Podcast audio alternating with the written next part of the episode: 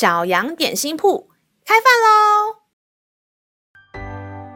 欢迎收听小羊点心铺。今天是星期四，我们今天要吃的是喜乐牛奶。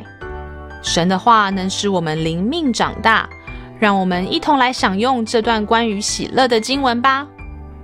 今天的经文是在箴言十五章二十三节，口善应对。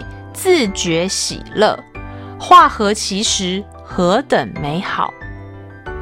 亲爱的小朋友，圣经上说，天父创造我们的口，是要来说安慰、造就、劝勉人的话语，也是要来敬拜、赞美天父的。圣经上也说，我们的口如果用来抱怨、说谎、说伤害人的话，乱传谣言，那在神眼中就是犯罪了。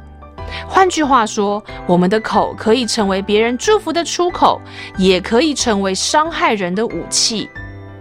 老师小时候常常听到我的妈妈跟阿姨们聊天的时候，喜欢抱怨这抱怨那，说谁家如何如何，或是哪个孩子如何如何。不知道为什么，我很不喜欢待在旁边听，心里甚至会觉得有可能，其实我也在他们的聊天内容中被批评来批评去的。越想，心里越抗拒听他们说那些聊天的内容。他们聊天的内容并不让人感到喜乐，他们自己好像也常常叹气、皱眉头，并没有因为说出那些负面的话就好过。后来，我信了耶稣。明白圣经教导我们要小心，不要让自己的口舌犯罪。其实是因为我们的话语是有能力的，我们按照天赋的样式被创造，我们的口是大有能力的。当我们开口赞美，就会开始喜乐；当我们说安慰人的话，我们的心也会跟着被安慰；当我们说祝福人的话，我们的生命也得祝福。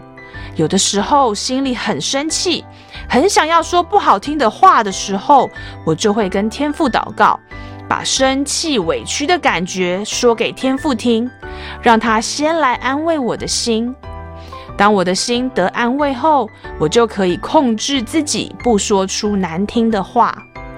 我们一起来学习，让我们的口发挥天父创造的功能。不让我们的口成为伤害人的武器吧。让我们再一起来背诵这段经文：箴言十五章二十三节，口善应对，自觉喜乐，化合其实，何等美好！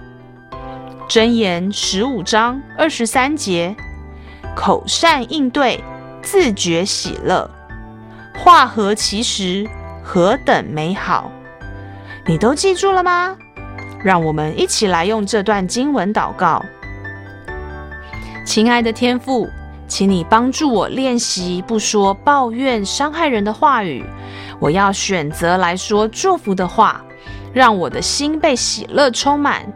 求圣灵常常提醒我，当我要说不讨你喜悦的话的时候，可以停下来，忍住不说。